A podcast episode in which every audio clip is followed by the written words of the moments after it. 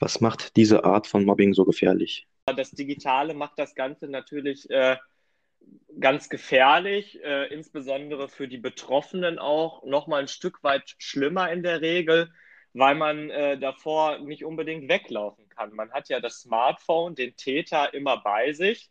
Herzlich willkommen zu einer neuen Ausgabe von Vernetzt. Du bist hässlich, bring dich um. Solche Sätze stehen unter anderem in Kommentaren auf Facebook oder Instagram. Laut einer Studie ist jeder fünfte Jugendliche in Deutschland von Cybermobbing betroffen. Ich freue mich, dass ich darüber mit einem Experten sprechen kann. Mein Gast ist Lukas Poland, Gründer der Cybermobbing Hilfe e.V. Vielen Dank, Lukas, dass du die Einladung angenommen hast. Ja, hallo und Dankeschön für die Einladung. Du bist jetzt 16 Jahre alt. Du warst selber Opfer von Mobbing und Hass im Internet. Seit deinem 13. Lebensjahr engagierst du dich vielseitig gegen Cybermobbing. Ein Jahr später hast du dann den Verein gegründet, wie hat das alles bei dir angefangen? Ja, also ähm, wie du selbst schon angerissen hast, war ich ja selbst von Cybermobbing betroffen, nachdem ich einer Mitschülerin geholfen habe, äh, ja, die auch übers Netz gemobbt wurde und äh, eigentlich äh, stand ich ihr wirklich nur bei und wollte sie unterstützen. Und äh, dann fing das Cybermobbing wirklich auch bei mir an. Und ähm, ich habe zum Beispiel von der Schule oder auch von der Polizei damals äh, nicht die Unterstützung bekommen, die ich mir gewünscht hätte. Und äh, dann ist mir einfach aufgefallen, dass das wirklich ein Problem ist, was ganz viele Kinder und Jugendliche betrifft. Und äh, für mich war dann klar, hey, du musst denjenigen helfen. Und dann habe ich eben äh, zunächst eine Telefonberatung äh, initiiert und äh, daraus wurde eben, wie du schon gesagt hast, ein Jahr später auch äh, der Verein, der jetzt sich ganz vielfältig gegen Cybermobbing engagiert. Woran lag das, dass du dann auch in die Schusslinie gekommen bist? Also das ist eine Sache, die war für mich damals eigentlich auch gar nicht so leicht zu erklären, warum die jetzt auch äh, anfangen, gegen mich zu hetzen. Ähm, aber letztlich war deren Ziel natürlich gewissermaßen so, die Mitschülerinnen auszugrenzen. Und ähm, da kam es denen natürlich nicht gelegen, wenn da jetzt jemand anders ihr beiseite steht und sagt, hey, hört damit auf und ähm, ja, sie wirklich unterstützt und ihr zu sagen, du bist daran nicht schuld, weil sie, diese Täter wollten ja eben ganz einfach das Gegenteil erreichen und äh, ja, gewissermaßen der Mitschülerin so die Wertlosigkeit ihrer eigenen Person aufzeigen, die es natürlich nicht gab, aber ähm, ja, die wollten die ja mehr oder weniger initiieren. Mit welchen Mitteln haben die Hater versucht, äh, euch äh, niederzumachen? Also das ging gegen die Mitschülerin schon ziemlich krass los. Also da wurde anfangs äh, wirklich so eine Art äh, Mobbing-Gruppe gegründet, ähm, in der dann äh, neben, naja, noch relativ harmlosen Beleidigungen auch Dinge gepostet wurden, wie ähm, mit welchem Messer sollen wir sie abstechen und dann wurden da irgendwie ähm, ja wirklich drei Screenshots von Messern von Amazon reingepostet. Also das war schon ziemlich heftig und deren Attacken gegen uns, die wurden dann auch gewissermaßen wirklich sehr anonym umgesetzt. Das heißt, es wurden irgendwelche Fake-Profile auf Instagram oder Twitter erstellt. Ähm, wir haben anonyme SMS-Nachrichten erhalten. Es gibt wirklich so Seiten, wo man ähm, einfach eine Rufnummer eingibt und eine Nachricht und die übermitteln diese Nachricht dann wirklich anonym. Ja, und äh, es wurden aber eben auch äh, Freunde von uns angeschrieben, unsere Adressen wurden veröffentlicht, irgendwelche Fotos wurden bearbeitet und mit Beleidigungen versehen und dann gepostet. Also das war schon ähm, eine große Brandbreite, was da wirklich auf uns zugekommen ist damals. Was macht das mit einem? Was macht das mit einem Menschen? Also bei mir persönlich war es erstmal so die Frage, warum machen die das jetzt? Ich wollte doch eigentlich nur helfen. Also ich war mir anfangs nicht bewusst, dass die jetzt äh, auch gegen mich losschießen werden. Ähm, und im nächsten Schritt ähm, war das wirklich auch eine gemischte Gefühlslage. Also einerseits hat man sich natürlich traurig gefühlt, warum machen die das jetzt? Was mache ich falsch? Äh, eine, andererseits war man natürlich auch wütend, dass ähm, ja äh, irgendwie die machen können, was sie möchten. Und was bei mir und bei der Mitschülerin aber auch sehr ähm, schwer gewogen hat, war so diese ähm, ja, Hilflosigkeit, weil wir eben wenig Unterstützung mhm. erhalten haben und gar nicht wussten, was sollen wir jetzt machen, was können wir machen. ähm, weil man kann das ja nicht einfach stoppen im Internet. Also die Plattformen sind ja, ja sowieso auch ähm, zurückhaltend oder zumindest langsam, ähm, was Löschen angeht. Aber zum Beispiel so etwas wie SMS-Nachrichten, die man erhält, das kann man ja sowieso schwierig aufhalten. Äh, außer man macht sein Handy aus, aber es ist ja letztlich auch keine wirkliche Lösung. Du hast ähm, gesagt, ähm, die Hilfe von der Schulleitung ähm, war eher dürftig. Ähm, wie sah das denn mit der Unterstützung von seitens Familie oder Freunden aus?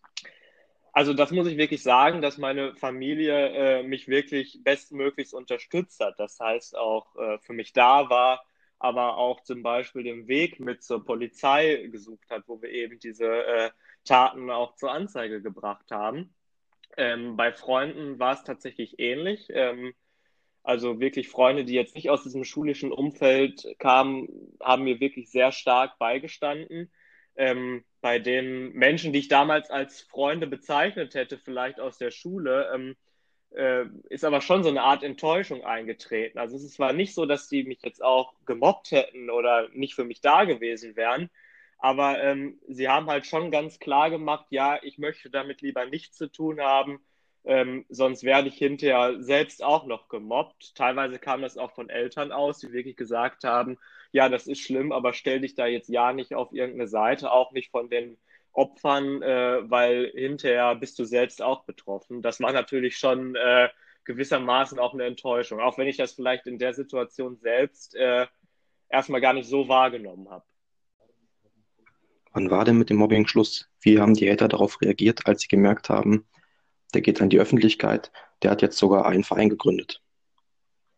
Also Schluss war damit tatsächlich, nachdem äh, meine Klassenkameradin, die davon auch betroffen war, äh, die Schule gewechselt hat, auch wirklich aufgrund äh, des Mobbings, weil sie es einfach nicht mehr ausgehalten hat. Das ist natürlich ein ja, unschöner Ausgang, weil eigentlich mhm. gibt es den Tätern natürlich gewissermaßen recht, weil es heißt jetzt, äh, ja, ihr habt euer Ziel erreicht, sie ist weg sozusagen ähm, eigentlich wären ja die Täter diejenigen, die dafür bestraft werden müssen. Auch wenn ich natürlich äh, die Mitschülerin da damals voll und ganz nachvollziehen konnte, dass sie äh, das nicht mehr aushalten konnte. Ähm, auf der anderen Seite, als die, äh, damit hat das Ganze dann auch wirklich äh, geendet, aber mehr oder weniger zeitgleich bin ich ja mit der Geschichte auch an die Öffentlichkeit gegangen. Anfangs äh, ging das ja noch relativ klein mit der Lokalzeitung hier, glaube ich, los. Ähm, da war die Resonanz mh, hm, noch relativ gering, also davon haben sie sich nicht beeindrucken lassen. Aber seitdem sie wirklich gemerkt haben, okay, der hat jetzt ähm, in der Öffentlichkeit durchaus äh, seinen Standpunkt und äh, es wird auf ihn gehört, ähm, trauen sie sich eigentlich gar nicht mehr mit mir zu sprechen, weil sie äh, ja gewissermaßen da damals schon gemerkt haben, äh, ja, der wehrt sich jetzt auch. Über Cybermobbing wird nach wie vor zu wenig gesprochen und diskutiert. Du wurdest mal als Experte in den Landtag von Nordrhein-Westfalen eingeladen. Wie war das damals für dich, der Austausch mit der Politik? Ja, genau. 2018, Anfang 2018 äh, war ich tatsächlich äh, im Landtag, ähm, nachdem ich mit einer weiteren Expertin einen offenen Brief an die Politik geschrieben hatte. Und ähm, dann haben eben die Grünen zunächst einen Antrag und eine Expertenanhörung initiiert, ähm, zu der ich eingeladen wurde. Und das war natürlich schon ähm, ja, eine ziemlich große Sache für mich damals, äh, als äh, so jungen Menschen da jetzt vor so vielen äh, Politikern äh, wirklich zu sprechen. Und ähm, da fand ich es auch wirklich äh, toll, dass sich die Politik da auch äh, meine Meinung angehört hat, weil häufig ist es ja zumindest so ein Gerücht, äh, dass Politik sich äh, zumindest gerne auch um sich selbst kümmert. In Teilen ist das sicherlich auch nicht falsch, aber ich finde, das hat zumindest äh, ein bisschen das Gegenteil bewiesen, dass da auch auf wirklich Schülerinnen und Schüler gehört wird. Und daher fand ich das natürlich schon beeindruckend und fand es auch sehr gut, dass danach tatsächlich ein fraktionsübergreifender Antrag von allen Fraktionen im Landtag außer der AfD initiiert wurde ähm, der dann wenigstens ein bisschen Aufmerksamkeit auf das Thema gelenkt hat. Das ist sicherlich nicht das, äh, was wir alles an Maßnahmen zum Thema bräuchten, aber ähm, es war zumindest schon mal äh, ja, ein Schritt in die richtige Richtung. Du hast gerade gesagt, das war 2018. Ähm, jetzt hast du den Verein, bist der Vorsitzende des Vereins. Äh, hast du jetzt äh, auch noch Kontakt zu äh, Politikern? Ähm, ja, durchaus stehe ich immer noch im Kontakt zu Politikern, teilweise sogar auf äh, Bundesebene, aber natürlich auch in den unterschiedlichsten Ländern. Also das hat sich äh, wirklich ausgeweitet und äh, da bin ich immer noch dran. Ich hatte es am Anfang gesagt, jeder fünfte Jugendliche ist von Cybermobbing betroffen. Was macht diese Art von Mobbing so gefährlich? Vielleicht im Vergleich zum herkömmlichen Mobbing auf dem Schulhof. Also man muss ja sagen, dieses herkömmliche Schulhofmobbing, äh, wie ich es gerne in Anführungszeichen bezeichne, ähm, ist ja letztlich ins Digitale gewandert. Also ähm, das ist ja jetzt nichts Neues, was im Digitalen stattfindet. Das gab es ja auch äh, schon in analoger Form, aber das Digitale macht das Ganze natürlich äh, ganz gefährlich, äh, insbesondere für die Betroffenen auch noch mal ein Stück weit schlimmer in der Regel weil man äh, davor nicht unbedingt weglaufen kann. Man hat ja das Smartphone, den Täter immer bei sich und ähm, ja, das verfolgt einen wirklich rund um die Uhr. Das normale Mobbing in Anführungszeichen endet ja nach der Schule, spätestens an der Haustür. Aber ähm, ja, Cybermobbing geht mit ins Kinderzimmer und äh, schafft wirklich eine rund um die Uhr Betroffenheit. Und auf der anderen Seite hat man auch ähm, ja eine hohe Quote von Fällen, die nach Jahren wieder auftauchen können, weil das Internet ähm, ja bindet einen ja sozusagen auch an die Täter, während man irgendwann vielleicht mit der Schule fertig ist, dann kann man sich relativ leicht häufig noch von Tätern abwenden. Im Internet kann es aber immer wieder auftauchen, auch durch die große Öffentlichkeit natürlich. Ähm, was würdest du denn als Schüler sagen, was man an den Schulen, wo es auch meistens mit dem Cybermobbing losgeht, ähm, verbessern kann? Also damit äh, diese Statistik äh, wieder runtergeht. Also man muss natürlich äh, ganz klar Präventionsarbeit leisten. Das ist meines Erachtens nach allerdings nicht damit getan, dass man jetzt äh, einmal in der Schullaufbahn äh, gewissermaßen äh, irgendwie einen Workshop oder ähnliches veranstaltet, das muss wirklich äh, fächerübergreifend auch behandelt werden und äh, zum Thema werden.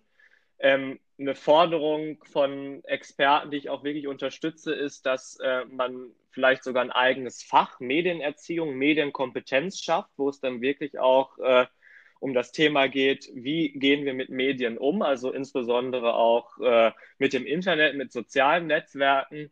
Und ähm, da ist es meines Erachtens nach auch ganz wichtig, dass man ähm, da auch die Schülerinnen und Schüler wirklich mit einbindet. Also es gibt äh, zum Beispiel Konzepte, dass äh, Schülerinnen und Schüler auch die Eltern aufklären, weil es natürlich schon auch Sinn macht äh, zu sagen, äh, dass man jetzt auch diejenigen zu Wort kommen lässt, äh, die da wirklich betroffen von sind. Denn Lehrer, die irgendwie ähm, jetzt nicht unbedingt mit dem Internet aufgewachsen sind, können häufig natürlich äh, schwerer darüber sprechen als jetzt wirklich äh, die Betroffenen selbst.